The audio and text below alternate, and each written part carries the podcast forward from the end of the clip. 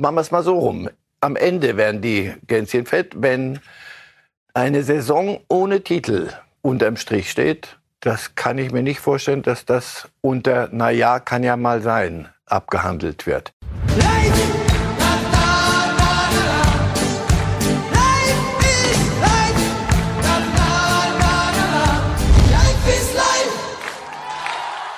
Herzlich willkommen bei Reif ist live. Sie wissen als hoffentlich treue Fans, dass diese Sendung davon lebt, dass in der Bundesliga viel passiert.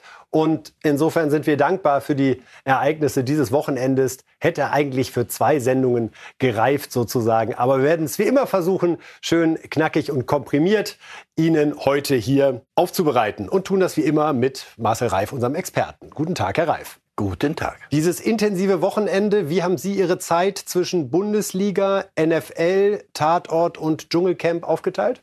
Und Finale Master Championship Snooker und die Playoffs in der NFL.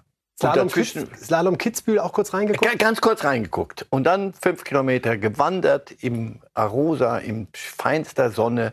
Also wir können anfangen. Wunderbar, tun wir auch. Und zwar mit den Themen dieser Sendung. Bayern, dann Bayer, dann den Plakatzoff und internationaler Fußball. Und es geht also los mit den Bayern, logischerweise 0 zu 1 gegen Werder. Und Thomas Tuchel, der Trainer, war entsetzt, wie nahezu alle Bayern-Fans. Seine grundsätzliche Analyse des Spiels, da fallen so Worte wie schlampig. Glückwunsch zum Sieg. Unterm Strich ein verdienter Sieg, weil ähm, wir 70 Minuten nicht wie eine Mannschaft äh, gespielt haben, die was, die, die, die, die einen Sieg erzwingen will, die, die, die um die Meisterschaft spielt, die eine Antwort geben will. Wir haben das 20 Minuten getan. Das ist natürlich viel zu wenig. Und äh, deshalb geht der Sieg in Ordnung. Wir haben in der ersten Halbzeit bereits viel zu viele Kontermöglichkeiten zugelassen, viel zu viele Räume zugelassen. Äh, sowohl in der Struktur waren wir schlampig als auch im Verhalten in der Struktur, im defensiven Zweikampfverhalten. Und ähm, ja, deshalb Glückwunsch an, an Werder Bremen. Das ist natürlich ein großer Dämpfer für uns. Kann man wohl sagen im Meisterkampf, Herr Reif. Er beschreibt das ja alles völlig korrekt und gleichzeitig ertappt man sich dabei zu sagen, sein Job. Ertappt man sich, ja. Ertappt man sich und das liegt auch nicht so fürchterlich fern. Warum kriegt der Bayern nicht in den ich, Griff? Gute Frage. Ist ja nicht das erste Mal. Sonst hätte ich Ihnen jetzt gesagt, jetzt machen Sie mal langsam nach nur einem Spiel. Nein. Wenn es mal schief ging, ging es richtig schief. Und dann war eigentlich sein Entsetzen jedes Mal sehr, sehr ähnlich und die Worte auch sehr ähnlich. Wir haben das, was wir jetzt haben wir uns Gott sei Dank nicht auch noch mal anhören müssen, dass das Training war ja so super. Hätte ich aber noch für Sie, wenn das Sie möchten. Das glaube ich, ja, weil das haben wir ja immer dann drauf. Und er sagt aber selber, ich habe keine Lust mehr, das zu sagen. Das ist auch nicht gut, wenn du das die ganze Zeit, hast. denn nochmal, es geht darum, a, eine Mannschaft auf ein Spiel vorzubereiten und dann sie dazu zu bekommen, ihr Bestes abzuliefern. Wenn die Bayern ihr Bestes abliefern, wird es für Werder Bremen nicht ganz so einfach dazu gewinnen. Wenn die Bayern nicht ihr Bestes abliefern, und jetzt mit größtem Respekt, wie, wie Werder das gestern gemacht hat, vor, vor dem, wie Werder das gestern gemacht hat, dann kriegst du auch von Werder gezeigt, dass das alles schlagbar ist. Das war ja nichts Sensationelles und nicht, boah, und jetzt, ich kann mir gut vorstellen, dass sie nach, nach Strohhalmen suchen werden, aber hoffentlich sehen sie nicht nur die letzten 15, 20 Minuten, denn da war es eigentlich eher nur normal. Der Rest war äh, das, das, das VAR aberkannte Tor und ein paar andere Szenen. Also das kriegst du auch noch deutlicher als das 0-1, wenn du es denn so haben willst wie die Bayern gestern. Wir holen einmal dieses Thema des Trainings mit rein, weil das ja die Bayern auch in dieser Saison begleitet. Man hat teilweise den Eindruck, je mehr Zeit sie fürs Training haben, umso schlechter sind hinterher die Ergebnisse. Insofern da auch einmal Thomas Tuchel zu guten Trainingsleistungen und schlechten Spielleistungen. Für Bayern München spielst und es ist am Sonntag ein Spiel, dann musst du nicht am Montag, Dienstag und Mittwoch top sein, sondern muss auch, du musst auch am Sonntag und vor allem am Sonntag top sein. Und äh, das waren wir mit Sicherheit nicht. Und äh, da, hinken wir, da hinken wir unseren Ansprüchen deutlich hinterher. Wir sind da gemeinsam im Boot und, und müssen eine Lösung finden, die ich jetzt im Moment, jetzt so kurz nach dem Spiel nicht habe. Aber klar, wir werden das äh, mit der Mannschaft besprechen, aufarbeiten und äh, versuchen, am Mittwoch besser zu machen. Herr Reif, diese Sache mit dem Training, da hatten die Bayern eine ganze Saisonvorbereitung. Erstes Spiel 0-3 gegen Leipzig, Supercup. Dann fiel unter anderem das Unionsspiel aus. Längere Pause, Vorbereitung, dann 1 zu 5 in Frankfurt. Jetzt flog man sogar extra noch nach Portugal, freute sich über die guten Trainingsleistungen und das Ergebnis ein 0 zu 1 gegen Werder. Erkennen Sie da ein Muster? Ja, Sie haben so jetzt gerade Ihr es ist verblüffend, weil Trainer ja, ja immer in dieser Zeit sagen, endlich ja. mal Zeit mit der Mannschaft zu trainieren. Wir können Automatismen einspielen. Richtig. Endlich können sich alle mal gesund trainieren oder pflegen lassen, wenn nötig ist. Wir sitzen nicht und im Flieger Und die anderen haben Zeit, ganz kerngesund zu werden. Also normal würde ich sagen Unfug. Das ist ja Quatsch. Auf der anderen Seite denke ich, doch, wir haben doch immer gesagt, die Bayern sind die einzigen, oder das haben wir doch schon seit Jahrzehnten, die Bayern sind so die einzigen, die brauchen dieses Sonntag, Samstag, Mittwoch oder Dienstag, Samstag, Mittwoch. Wenn die kein Drei-Tage-Rhythmus, ihren, ihre, ihre Belastung, wo andere sagen, oh, englische Wochen, ich glaube bei uns, wir sind am Ende unserer, unserer Kräfte.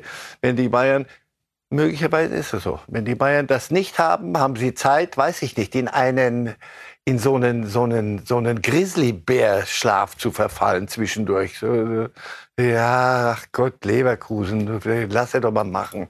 So, und dann, ja, irgendwie wird schon gehen. So sah das gestern zumindest aus, von Minute 1 bis Minute, wie Tuchel selber sagt, 70, 72, 73.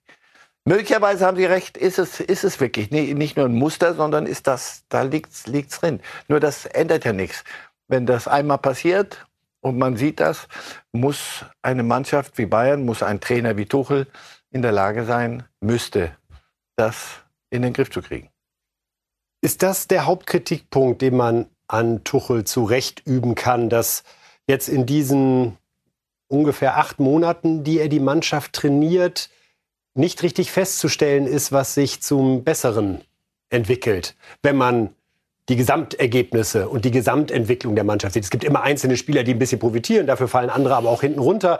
Aber unterm Strich, das ist ja das Schöne am Fußball, haben wir Ergebnisse Woche ja. für Woche. Und die Bayern liegen im Moment sieben Punkte hinter Leverkusen. Ja, haben ja noch ein, haben ja noch ein, ein Nachholspiel. Ja, das musst du aber gewinnen, sonst hat, dann hast du nur noch vier Punkte. Wir haben vier Punkte. Nur noch vier. Wir haben vier Punkte Rückstand auf Leverkusen. Es ist Februar gleich. Ach so, das ist aber, da kann ja was nicht stimmen. Ja.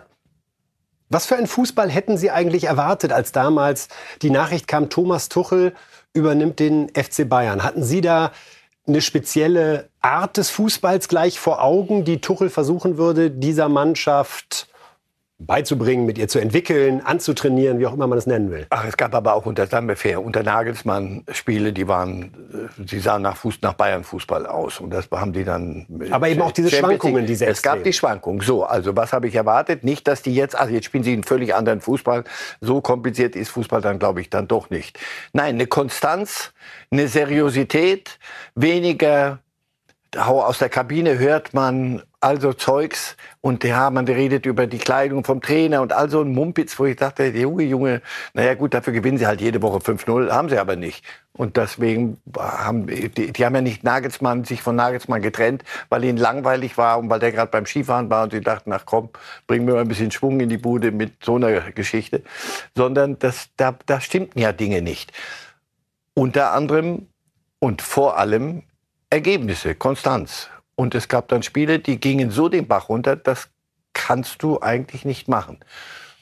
Und daran hat sich nicht furchtbar viel geändert. Es ist ruhiger, aber mal sehen, wie lange das ruhig bleibt. Denn natürlich mit solchen Ergebnissen, ich denke, dazu kommen wir jetzt gleich mal, passieren ja auch Sachen dann mit den Spielern, die nicht spielen. Also Dinge, wenn du gewinnst, äh, dann können sie noch so viel drin rumstochern. Dann ist halt Guerrero gerade besser als Goretzka und dann hat es sich. Oder zumindest kann man sagen, was wollen Sie denn? Ja, 3-0 reicht Ihnen das nicht? Was hat Ihnen denn dann nicht gefallen? Bei 0-1 gegen Bremen guckst du automatisch, wer könnte denn doch so nicht ganz happy sein mit dem Tag? Und dann fallen dir zwei, drei Namen ein, Thomas Müller und, und Leon Goretzka vor allem. Sané, gestern die Nummer da auf dem Platz. Was haben Sie da gedacht, als Sané mitgeteilt bekam von Thomas Müller, dass sich seine Rolle jetzt verändert? Ich habe es mit meinem Sohn geguckt und der war gerade abgelenkt mit irgendwelcher Dadelei. Irgendwas, der musste was anderes gucken, wie es denn wo Snooker steht oder was weiß ich. Und dann sage ich, guck doch mal. Großaufnahme und dann sahst du Müller und Sané in so einem Zweiergemälde.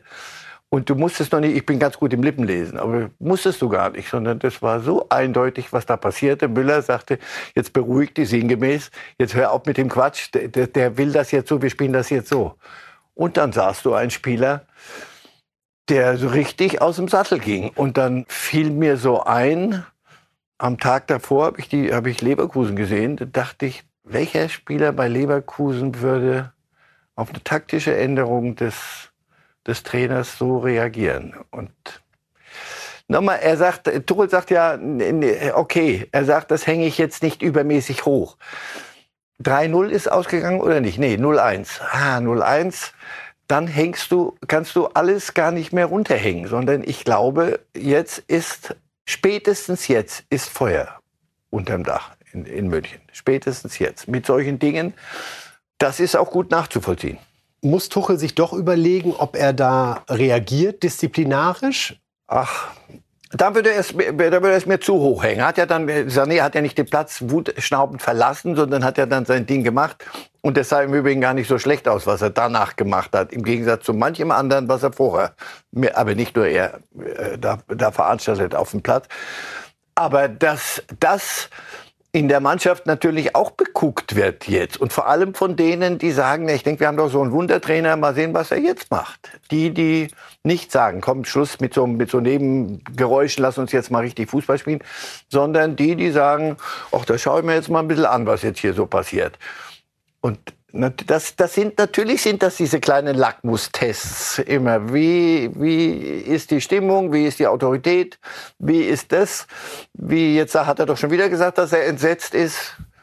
Wir sollen halt dafür sorgen, dass er nicht entsetzt ist, dann spielen wir halt besser. Oder die Spieler gucken ja nicht, sagen ja nicht, Mensch, habe ich einen Schrott zusammengespielt in der Regel, sondern die sagen, unser Trainer soll uns sagen, was wir denn hier so furchtbar falsch machen.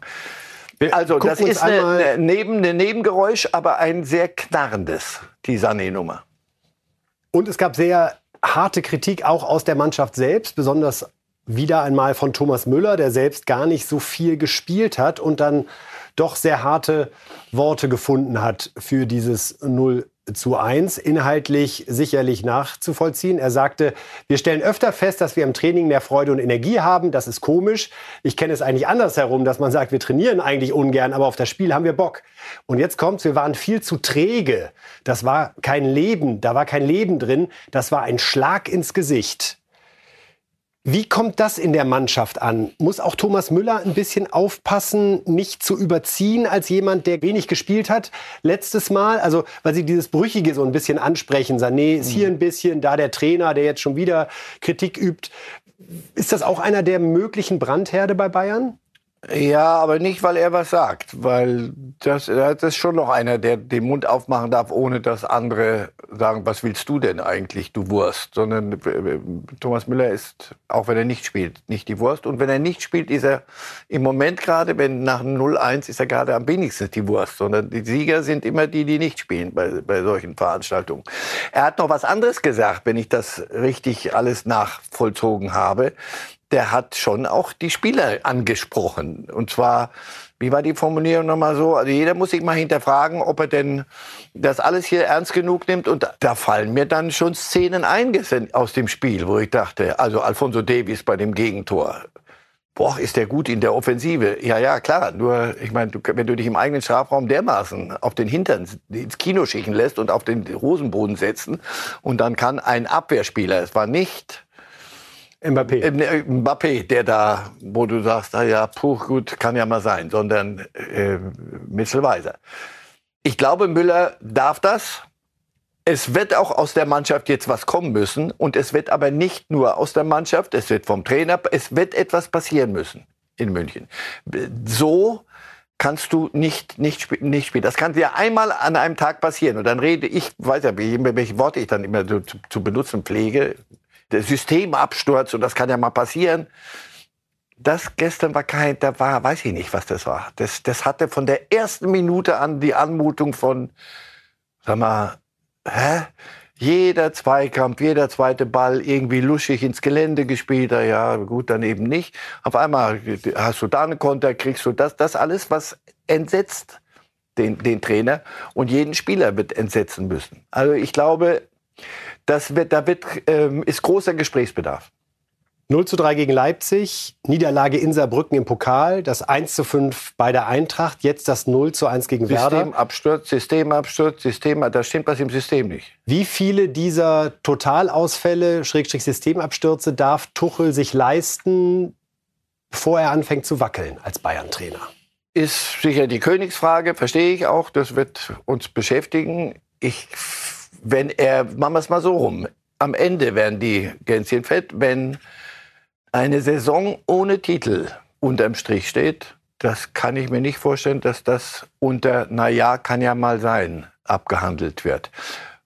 Und wenn jetzt, am Mittwoch geht es ja schon wieder weiter, wenn da nicht eine, aber wirklich sowas von krachende Reaktion kommt, dann hast du natürlich auch ein Thema. Ein Trainer, nochmal, wir haben doch zurück auf Null. Trainer ist dazu da, das Beste aus dieser Mannschaft rauszuholen. Der Kader ist in der Lage, Werder Bremen zu schlagen an guten Tagen schon, oder? Und Union so. auch. Und wenn das nicht gelingt und auf diese Art nicht gelingt, muss ich mich leider immer auf den äh, zum Trainer hinwenden. Sag ich, warum? Was ist hier los? Glauben Sie, dass die Bayern ähnlich wie Borussia Dortmund es in der Hinrunde gemacht hat, sich auch sehr an dieser Champions League im Zweifel festhalten und sagen, na ja, wir sind ja noch in der Champions League dabei und Nehmen wir mal an, dass gegen Lazio Rom das Weiterkommen gelingt, dann steht man im Viertelfinale und auch hofft, dadurch Zeit zu gewinnen bei dieser Debatte?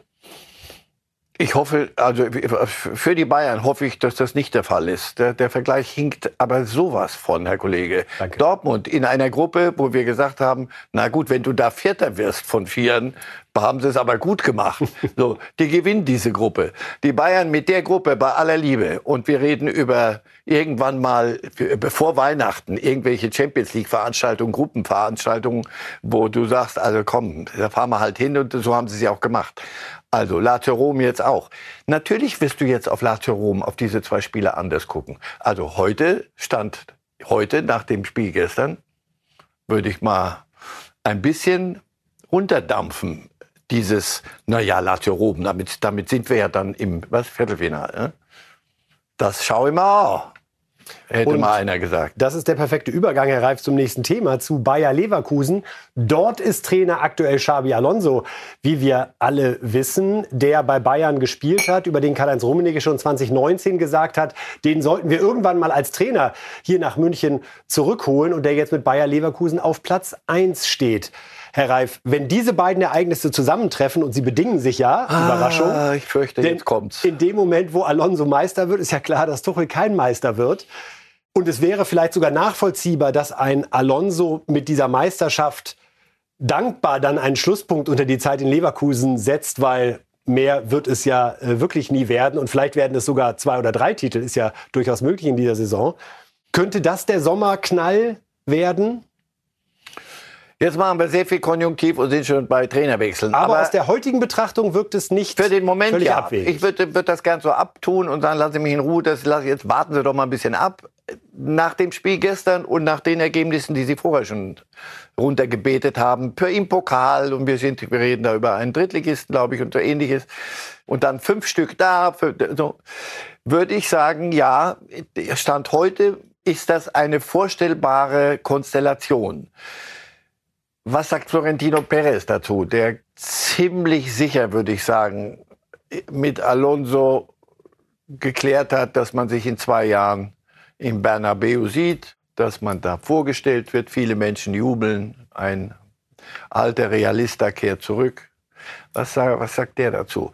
Aber ich, ja, das Spiel gestern hat Leverkusen in Leverkusen A gut gefallen natürlich und B nicht gut gefallen. Aus der, Aus der, und der Trainerthematik. Ja. Wir hatten Fernando Caro, den äh, Bayer Leverkusen Geschäftsführer, gestern zu Gast bei Bild Sport, unserem Talk, der sonntags immer bei Welt TV läuft. Und der war eigentlich ganz erleichtert noch zu dem Zeitpunkt. Das war äh, da war, äh, noch vor dem Bayern gegen Werder Spiel, dass diese Debatte mit Alonso und Real jetzt erstmal in den Hintergrund gerückt ist, weil Ancelotti eben um zwei Jahre verlängert hat. Wollen wir noch mal reinhören bei Fernando Caro bei Bild Sport. Ja, also richtige Sorgen hatte ich nicht, aber was ich weiß, dass die Verlängerung von Ancelotti auf jeden Fall für die Medienruhe und für die Ruhe im Medienumfeld auf jeden Fall hilft. Von daher war ich schon froh. Ich glaube auch, äh, dass sie bei Real Madrid äh, wissen, dass es Xabi Alonso nicht schaden wird, noch mehrere Jahre bei uns zu sein. Und ähm, wenn gerade Carlo Ancelotti erfolgreich ist, warum sollen die mit ihm nicht verlängern? Mich hat das gefreut für Real Madrid, für Carlo Ancelotti, aber mich hat es natürlich auch für uns gefreut, weil dieser Medienruhe, äh, äh also weil die Ruhe da medienmäßig kleiner ist. Tja, lieber Herr Caro, und dann kommen die Bremer und zünden das Ding noch mal richtig an. Eines, glaube ich, hilft Leverkusen. Erstens reden sie dort miteinander, wie ich weiß. Viel weniger übereinander, wie auch schon in alten Zeiten, sondern sie reden alle miteinander. Das heißt also auch mit Alonso. Das wird nicht irgendwie unter der Decke mal und mal sehen, was, er, was macht er denn, sondern sag mal, wie wollen wir es denn machen, glaube ich. Ich bin nicht dabei, aber glaube ich. Äh, äh, Fernando Caro ist äh, Spanier. Ich hoffe, ich tue ihm jetzt nicht unter. Er ist Spanisch sprechend, er ist Katalane, aber äh, er ist Spanier. Und die Kontakte nach Madrid zu eben Florentino Perez sind, wie ich höre, nicht die schlechtesten auch da redet man miteinander. Also es gibt ja so Dinge, die, die entstehen mit irgendeinem Knall plötzlich und wir alle sind überrascht. Also die Nummer Alonso, Real Madrid, Leverkusen, lassen wir mal Bayern jetzt erstmal weg. Das ist ja das Problem. Das ist die Unbekannte gerade. Aber das Verhältnis ist da ein offenes und klares. Also man redet miteinander. Und ich bin überzeugt davon, Alonso selber sagt, Real wäre mir jetzt zum Beispiel zu früh gewesen. Das, was jetzt hier in Leverkusen läuft, ist, macht ihn ja selber happy und glücklich, also überraschend vieles, was da wie läuft. Und wenn Sie sich das Spiel in, in Leipzig angucken, im ersten war das ein unfassbar gutes Fußballspiel für die Liga. Und zweitens war Leverkusen nicht gut, nicht gut genug in der ersten Halbzeit. Und dann gehen sie in die Kabine und kommen raus und sind fast eine andere Mannschaft, weil der Trainer wieder nicht sagt, ich bin entsetzt, sondern sagt, ich glaube, wir müssen das und das und das machen. Und dann mord keiner, sondern sie machen es und dann gewinnen sie so ein Spiel. Und das sind Dinge, die ihn sehr zufrieden sein lassen, Alonso in Leverkusen jetzt gerade. Und ich glaube, so ein Horizont, er ist noch so ein junger Kerl, so ein Kerlchen noch als Trainer, da kommen zwei Jahre noch. Sie sagen dann, besser kann es nicht werden. Nee, aber was dann, das ist ja der nächste Reiz, der nächste Punkt. Wie kann ein Trainer eine Konstanz reinkriegen, auch wenn so eine Mannschaft wie Leverkusen oder so ein Clubmeister wird plötzlich? Wie kriegen wir denn noch ein Jahr hin? Ist eine spannende Aufgabe. Vor allem, wenn du weißt, das Flugticket nach Madrid ist ja ist doch längst alles besprochen, entspannt. Niemand wird überrascht, niemand wird übertölpelt. Das macht Real nicht mit irgendjemandem, mit, mit Leverkusen. Meine Erfahrungswerte sind nur Dinge, die so perspektivisch abgesprochen sind, treten dann ganz selten Weil der ein, Mensch macht einen Plan und der Plan funktioniert leider nicht. Weil das die Bundesliga hält sich nicht ans Drehbuch. äh, So, sagen es gibt andere, so. Bayern hält sich gerade nicht ans Drehbuch. Sonst wäre das alles, wir reden hier nicht über einen, über, bei Nagelsmann hätte man noch sagen können, gut, er war zu jung. Oder hat mal viele gesagt, für Bayern. War für ihn eine Nummer zu groß, zu früh. Bei Tuchel äh, kommt auf die Idee hoffentlich keiner, der ist Champions League-Sieger. Also wir reden hier nicht über irgendeinen äh, dahergelaufenen Trainer, sondern wir reden über einen gestandenen Thomas Tuchel, der im Moment mit Bayern nicht fertig wird, mit diesem Kader offenbar. Er kriegt das nicht hin, dass sie, das haben wir ja eben lang genug besprochen. So, deswegen ja, natürlich wird das einen, einen Druck aufbauen. Alonso ist immer noch auch ein erwachsener Mann, Herr seines Verfahrens. Wenn er sagt, nein, das mache ich nicht, ich habe eine Zusage, wir haben eine, und im Übrigen, die Zusage gilt ja nicht für irgendwie einen romantischen Heimatverein, wo er dann, Nö, Also heute zu wissen, dass man 2026 Realtrainer wird, ist nicht die schlechteste Also, Schlafperspektive. So, und dann zu sagen, ach nee, jetzt überlege ich es mir gerade anders, weil noch ein ganz hübsches anderes Mädchen, ganz hübsch. Real ist schon sehr, sehr hübsch. Auch noch mal anfragt, wie wäre es mit einem Tänzchen mit uns beiden. Also so einfach wird's nicht. Diese, diese Automatik, die Sie so ein bisschen insinuieren, sehe ich, sehe ich nicht. Gucken wir mal erst auf das, was Bayer Leverkusen in dieser Saison auszeichnet. Gibt drei Statistiken, bei denen man einfach nur sagen kann und muss Respekt Bayer Leverkusen für diese großartige Saison. Also ersten 18 Spieltage ungeschlagen. Das gab es in der Bundesliga-Historie vorher nur viermal. 48 Punkte.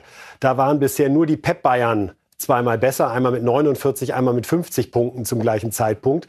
Und was es noch nie gab in der Bundesliga-Geschichte, keines der ersten 27 Pflichtspiele wettbewerbsübergreifend verloren. Wie würden Sie jemandem erklären, Herr Reif, der jetzt nach einem Jahr Urlaub auf dem Mars, sagen wir mal, zurückkommt, auf die Tabelle guckt und sagt, hä, wie haben die das denn gemacht? Wie hat's Leverkusen gemacht? Abgesehen von Xabi Alonso, dessen Wert völlig klar ist. Naja, weil er Spieler besser gemacht hat, von denen man dachte, was, was wollen die Leverkusener, wie lange wollen die es eigentlich mit dem noch probieren? Zum Beispiel. Weil sie Spieler haben gehen lassen, die gehen wollten, weil sie lieber irgendwo im englischen Mittelfeld rumtouren als bei Leverkusen, weil die selber auch nicht daran geglaubt haben, dass man irgendwann was reißen kann. Haben sie gehen lassen, haben geguckt, wer, wer könnte uns denn passen. Das hat auch funktioniert. Scouting funktioniert also auch. Dann haben sie einen Fußball gespielt, mal 4-0. Da konntest du, kamst du vor, vor, vor Zungeschnalzen gar nicht mehr zum Atmen. So haben die, die Gegner hergespielt.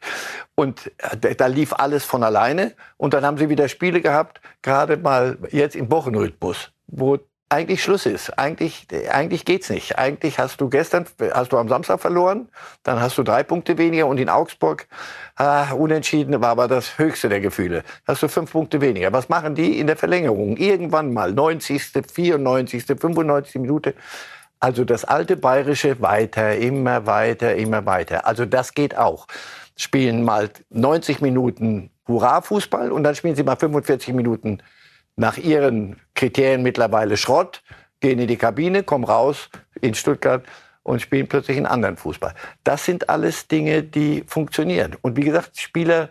Gibt es einen Spieler, der Sie besonders beeindruckt? Ja, Schaka und Palacios. Das ist in der Mittelfeld, das müssen Sie mir noch mal zeigen irgendwo. Schaka war, war, dass der wollte nach Deutschland zurück. Die fallen mir so ein, zwei, drei Mannschaften ein, Clubs ein. Was habt ihr, habt ihr das nicht mitgekriegt? Wolltet ihr den nicht? War er euch zu alt? Was ist mit dem? Der, mit welcher Demut der heute, wie der von, von, von seinem Trainer redet. Und er hat schon ein paar erlebt in, in, in seiner Karriere. Und wie der da rumackert, wird's ja, all das funktioniert. Kosunu, der, der, der, ist jetzt beim Afrika Cup. Und wie sie damit umgehen zum Beispiel. Da wird einmal gesagt, das ist Schrott. Caro gestern, glaube ich, bei euch auch. Das ist unseriös. Das ist auch so. Nur, pass auf, lass uns mal fair bleiben. Das Wetter ist nun mal so. Die Zeit und, und Klimazonen sind so. Afrika darf seine Europameisterschaften Absolut.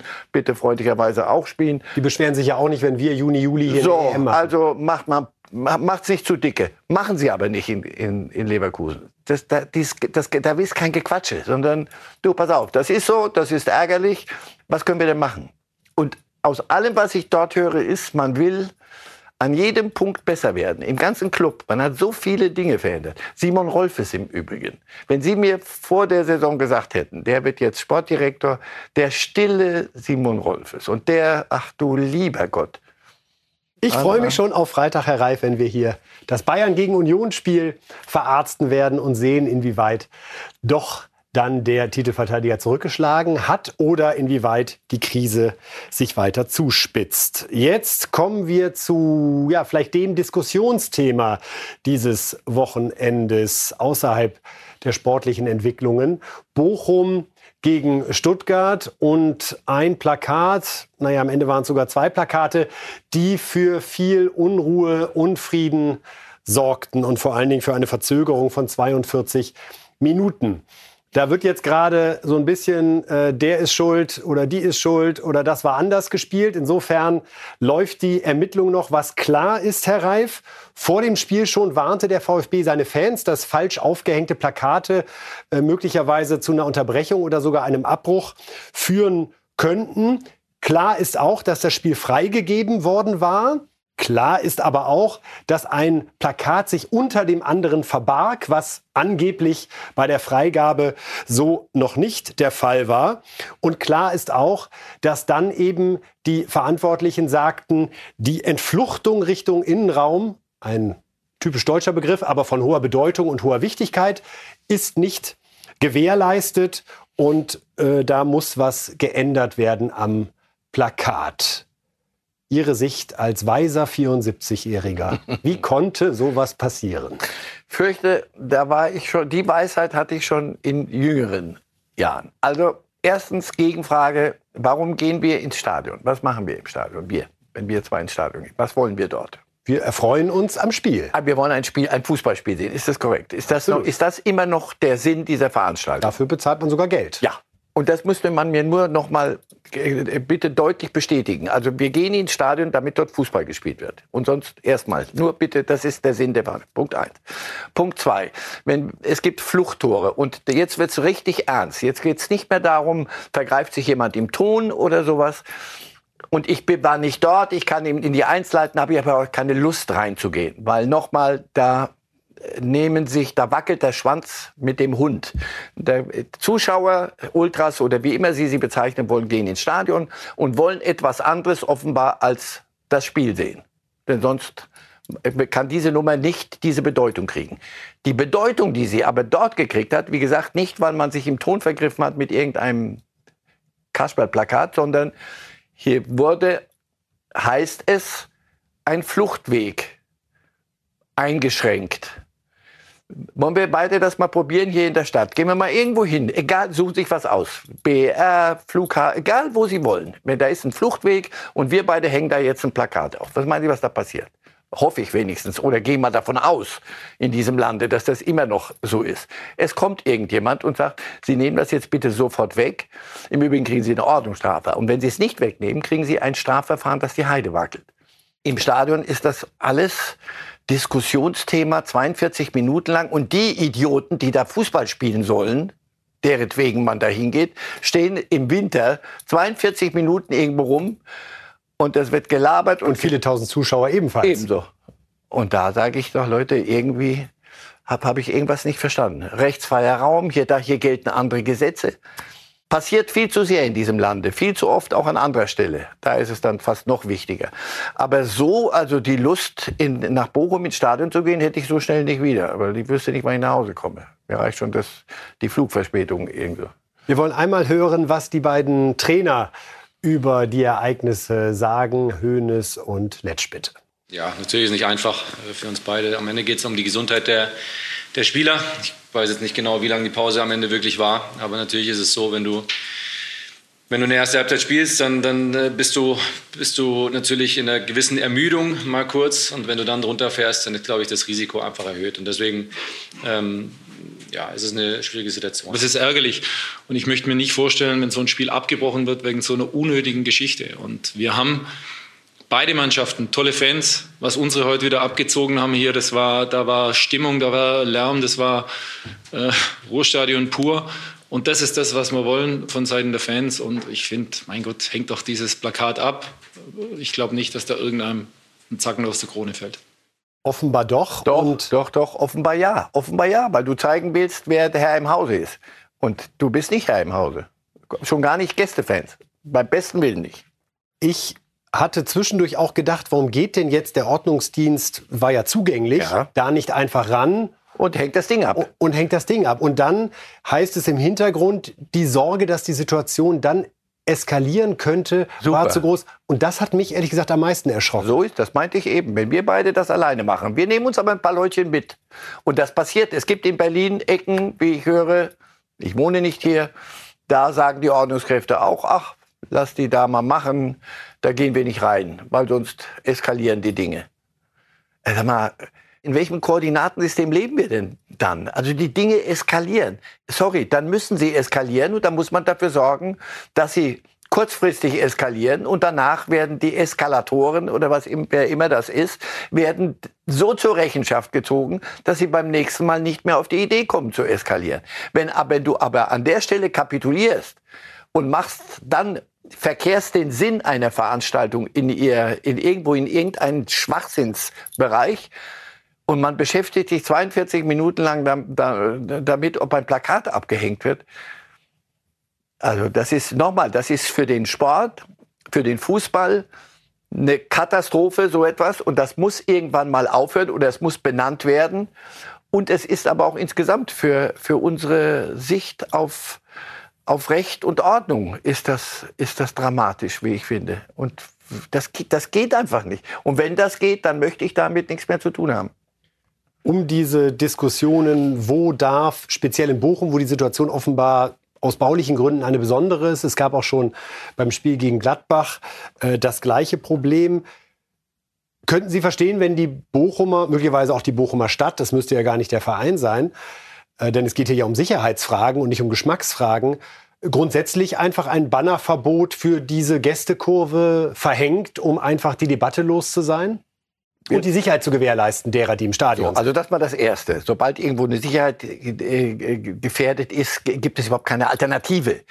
Das andere, jetzt bin ich als äh Hobbyjurist etwas überfordert im, im Detail, aber Hausherr ist Hausherr und ich habe das Hausrecht. Insofern nur, ich will jetzt nicht hier plötzlich Verursacher und Hinnehmer. Will ich jetzt nicht verwechseln.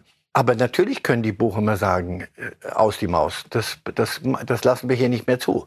In, in Argentinien gibt es keine Auswärtsfans dürfen nicht mehr fahren. Die haben sich aber gegenseitig abgestochen, erschossen und was weiß ich, was da alles gelaufen ist. Bis der Verband, die Regierung gesagt hat, machen wir es doch ganz einfach. Nicht nur kein Plakat, sondern einfach, es gibt keine Auswärtsfans. Du kannst also nicht auswärts hinfahren und die Sau rauslassen. Soweit sind wir noch lange nicht.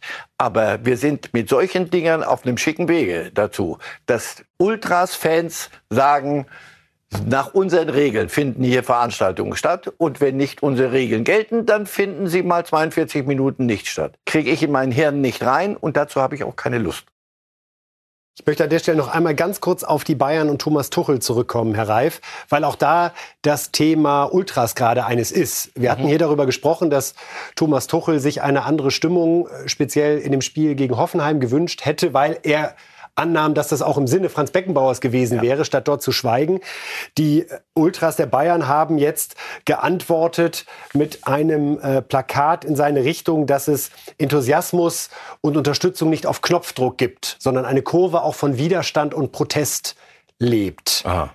Zahlt das auch ein auf das, wo Sie den Eindruck haben, wir verschieben gerade so ein bisschen die Prioritäten oder was heißt wir? Die viele Ultras, ich will auch nicht sagen die Ultras, aber bestimmte Ultras verschieben die Prioritäten gerade, was wirklich wichtig ist im Stadion? Und ohne wen es nicht geht. Also geht es ohne die Ultras nicht oder geht es ohne das Fußballspiel nicht? Das müssen Sie mir nur noch klar machen. Wenn nicht, da bin ich im Moment etwas am Wackeln, weil im Moment habe ich den Eindruck, es verschieben sich genau diese, diese Deutungshoheiten. Was ist hier wirklich, um was geht es hier wirklich? Und ja, ich, wenn, wenn den Fans, den Ultras irgendwas mal nicht passt, sehr gut, ist jeder Protest möglich. Aber in der Tat, Hoffenheim, ein Spiel fast schon zu Ehren und im Namen von Franz Beckenbauer an dem Abend. Und da ist ja dann, und den Protest kannst du ja danach wieder irgendwann mal weitermachen, aber da an der Stelle nicht mal innehalten finde ich, also da, ich, die, die Münchner Schickeria oder die, die, die Südkurve hat schon eine Menge Gutes getan. Aber das fand ich jetzt nicht das, das größte Ruhmesblatt. Und dass Tuchel sich dann so äußert, hilft ihm allerdings auch gerade nicht, weil spielt ihr mal anständig Fußball, dann so, so ist das ein Hin und Her. Und gleichzeitig auch das äh, ist wichtig, finde ich, zu erwähnen. Bewegendes Bilder hier in Berlin. Fans, Ultras anderer Vereine kamen dazu, also, um diesen Trauermarsch. ganz klar verstehen. Kein Bernstein. Es geht hier nicht um eine Nein, den Shitstorm hole ich mir auch gerne ab. Also ich bin hier nicht in einer General-Ultra-Kritik. Hör einfach auf. Ich kann mit 90 Minuten Dauersingen auch nicht, nicht so furchtbar viel anfangen, aber das ist Geschmack. Aber das in Bochum, da ist ein Fluchttor, das wird offensichtlich die, die, die Fluchtmöglichkeit beeinträchtigt, das ist etwas anderes. Und das geht nicht. Kommen wir jetzt zum internationalen Fußball, zum Abschluss dieser Sendung. Wir haben für Sie das Realspiel. Ein spektakulärer 32 Sieg. Bruno Kostka fasst zusammen. Ein Duell der Gegensätze. Real Madrid empfängt Schlusslicht Almeria. Die Rollenverteilung klar. Aber denkste, Schon nach einer Minute die Führung für den krassen Außenseiter. Ramazzani netzt ein. Und Almeria legt kurz vor der Pause nach. Und zwar mit diesem Traumtor. Edgar packt den Hammer aus. Ancelotti sichtlich bedient 0 zu 2 zur Pause. Und danach wird's wild. Elfmeter für Real nach VAR-Entscheidung. In der nächsten Einstellung aber sieht man, dass der Verteidiger aus kurzer Distanz eigentlich nur angeköpft wird. Bellingham ist's egal, nur noch 1 zu 2 Saisontor Nummer 14. 60. Minute wieder Almeria vor dem Tor, wieder drin. Doch wieder schaltet sich der VAR ein. Das Tor zurückgenommen. Angebliches Foulspiel. Auch das sehr fragwürdig. Und es kommt, was kommen muss. Vinicius Junior mit dem Ausgleich in der Wiederholung aber wird klar, per Oberarm. Dem VAR ist es dieses Mal egal. Die Schlussphase. Real pusht und pusht und geht doch noch in Führung. Dani Cavachal zum 3 zu 2 zum Endstand. Ein verrücktes Spiel endet mit dem königlichen Sieg. Marcel Reif und ich haben das gerade auch in dieser Matz zum ersten Mal gesehen und stöhnen hier laut auf und dachte, das kann doch nicht wahr sein. Also ich bin ein großer Real-Fan, darauf ja. mache ich keinen Hehl. Nur den Sieg nehmen nicht mal Sie. Die Nummer, also da, der 13 Minimum, also die, Ihr Lieblingsausdruck, das zahlt ein. Das zahlt ein auf alles, was in Spanien außerhalb von einem Kilometer Umkreis ums Bernabeu-Stadion rumgeraunt wird. Real, hm, dagegen die musst du fünf Tore machen und davon müssen die alle völlig glasklar sein, sonst kriegst du vier von denen zurückgepfiffen, denn die müssen ja Meister werden. Also der, den Schiedsrichter und den VAR, den möchte ich lieber nicht kennenlernen. Alter, schlappender, also ne. Da hätte Barcelona mal die Chance gehabt, etwas näher ranzukommen, denn Barca gewann 4 zu 2 bei Betis Sevilla. Marcel Weyer zeigt uns die Tore. Der FC Barcelona will unbedingt den Anschluss an die oberen Plätze behalten. Gelingen soll das bei Betis Sevilla. Es braucht 20 Minuten, bis der Motor ins Laufen gerät. Ferran Torres zum 1 zu 0. Auch in Hälfte 2 kommt Barca besser aus dem Startblock. Jamal und der Pfosten im Vorlagenduett und Torres steht wieder goldrichtig. 2 zu 0 für die Katalanen. War es das schon? Nicht ganz. Ein Ex-Madrilene hat etwas dagegen. Isco mit dem 1 zu 2 Anschlusstreffer nimmt die Unstimmigkeiten in der Barca-Defensive gerne entgegen und macht's dazu noch artistisch. 59. Minute, die beste Phase von Betis in diesem Spiel. Und wieder Isco und wieder artistisch. Spitzelt den Ball rein. Ausgleich 2 zu 2. Es dauert lange, bis wieder etwas passiert. 90. Minute, Barca über Torres und dann Joao Felix. Bitteschön. Eine Streicheleinheit zum 3 zu 2. Barca wieder auf der Siegerstraße. Den Schlusspunkt in diesem Spiel setzt aber der Mann des Tages, Torres allein gegen Silva. Und wenn du schon zweimal getroffen hast, dann bleibst du eben eiskalt. Barca gewinnt am Ende also 4 zu 2 bei Betis Sevilla. Also gut was los in der spanischen Liga. Wir schauen auf die Tabelle, wie es dort jetzt aussieht. Wenn Real und Barca gewinnen, dann schlussfolgern wir alle messerscharf, dass sich zumindest an diesem Abstand nichts verändert hat. Und Real, dass sie ja doch alle ganz weit vorne sind, oder? Girona immer noch vorne. Ach. Aber Real ein Spiel an. weniger. Ein Punkt Vorsprung derzeit für Girona. 5-1 Girona gegen Sevilla. 5. 5-1. Ja, wir schauen uns gleich auch die Folge an. Denn Herr Reif, wenn wir jetzt, also Barcelona Dritter mit 44 Punkten, sieben Rückstand auf Real, acht auf Girona. Schauen wir noch mal auf die Europa-Torjägerliste. Da hat sich doch jetzt tatsächlich einer von Girona erdreistet, gleichzuziehen mit Bellingham, der zwar auch getroffen hat diesmal, aber wir sehen, Harry Kane bleibt bei 22, Mbappé strahlt über 19 Tore, Lautaro Martinez 18. In England sind mittlerweile Haaland und Salah gleich auf mit 14 Toren und in Spanien Bellingham und Dovbik von Girona jeweils bei 14 Toren. Englischer Fußball auch wieder am Start. Liverpool gewinnt 4 zu 0 bei Bournemouth und die Tabelle sieht dann entsprechend so aus in der Premier League. Auf Platz 1 Liverpool 5 Punkte vor City, City aber noch ein Spiel weniger. Arsenal auch 5 Punkte hinter Liverpool, aber bei der gleichen Spielanzahl läuft also an der Stelle. Offiziell werden wir die Tipps jetzt nicht machen, Herr Reif, denn es ist nur ein Spiel, aber das würde ich trotzdem gern von Ihnen hören. Bayern Union. 4-0, normalerweise. Normale, normalerweise. Schöner Rest Zusatz. Sprechen wir Freitag. Und ähm, auch der Tod von Kai Bernstein halte nochmal nach an diesem Wochenende. Ähm, bewegender Trauermarsch vieler Fans zum Stadion. Auch äh, unterschiedliche Fans waren dort beteiligt, auch von Union in den Farben zwar getrennt, aber in diesem Gefühl der Trauer vereint, sehr bewegend und auch die Ansprache von Stadionsprecher Fabian von Wachsmann, der das seit vielen, vielen Jahren bei Hertha macht, ja, war auf den Punkt und ging auch sehr zu Herzen. Wir hören uns das einmal an. Liebe Hertanerinnen und Hertaner, liebe Fans von Fortuna Düsseldorf, bitte erhebt euch jetzt in Gedenken an Kai Bernstein, unseren Präsidenten, der völlig unerwartet und viel zu früh im Alter von nur 43 Jahren gestorben ist. Lieber Kai, es bricht uns das Herz. Die Lücke, die du hinterlässt, als Mensch, als Vater, als Ehemann, als Sohn, als Freund, als Herr Taner und natürlich als unser Präsident wird nicht zu schließen sein.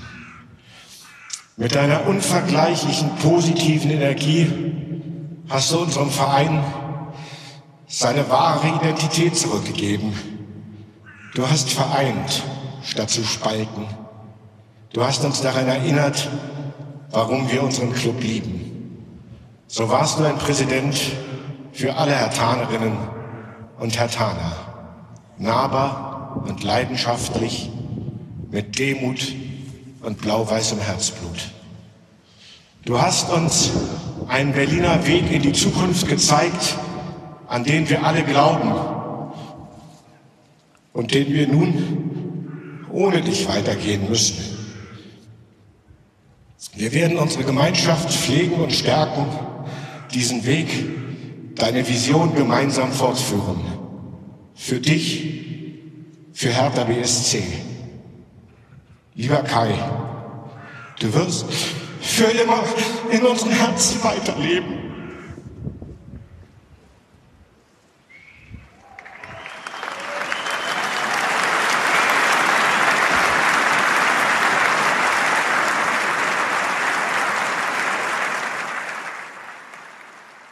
Ja, großen Respekt vor diesen Worten.